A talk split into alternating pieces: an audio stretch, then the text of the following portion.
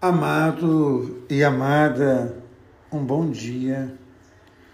Hoje, diante da palavra de Deus, esse texto que me impressiona muito, do livro de Daniel, eu me lembro de uma, de uma jovem, uma jovem que já falei aqui algumas vezes no nosso momento do Deus Ama Você, uma jovem chamada Rabia.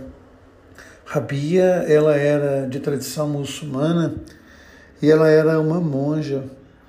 E ela falava da experiência do amor de Deus de uma forma que poucas vezes eu vi igual.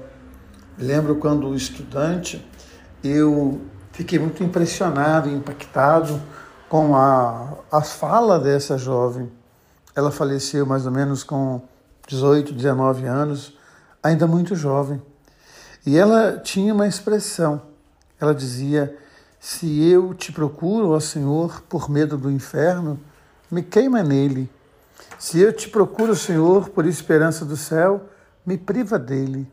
Mas se eu te procuro, Senhor, pelo teu amor, não me esconda a tua face. Ainda uma outra frase que ela dizia: Aquilo que há de belo neste mundo, dá aos teus inimigos, e eles se perderão. Aquilo que há de belo no teu mundo, dá aos teus amigos, e eles ficarão felizes. A mim basta a tua face. Eu não quero mais nada. Uma outra santa, também muito jovem, que me impressiona muito, e quando estudante também ficou um impacto no meu coração, essa da Teresinha de Lisieux, porque ela fala da gratuidade do amor. Há uma frase de Santa Teresinha que é mais ou menos assim: Senhor, eu quero que o Senhor seja amado em todo lugar, mas eu sei que no inferno, esse lugar de perdição, ninguém te ama. Eu abro mão do céu, Senhor. Me manda para o inferno, para que ali também o Senhor possa ser amado. Então, essas duas experiências da gratuidade do amor de Deus num tempo em que nós falamos apenas da praticidade da fé. Muitas e muitas pessoas que buscam a fé ou a falta de fé simplesmente para ver algumas coisas, para ter algumas coisas, uma troca realmente com Deus. Eu dou a minha fé para Deus, mas Deus tem que me dar isso, tem que me dar aquilo. Ou seja, é uma, uma forma de fé é, de troca, uma forma de fé de negociação. Aquilo que a gente chama hoje de teologia da prosperidade, que há muito tempo se chamava de teologia né, da retribuição.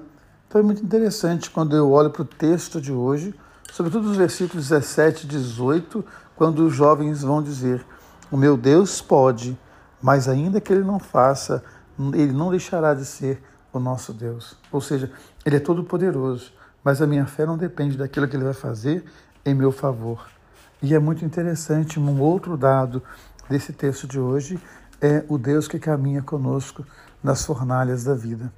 Há tantas e tantas pessoas que experimentam as fornalhas da vida. E é muito forte, é muito bonito quando você sente nessas fornalhas a presença de um outro, a presença dele, a presença do amor.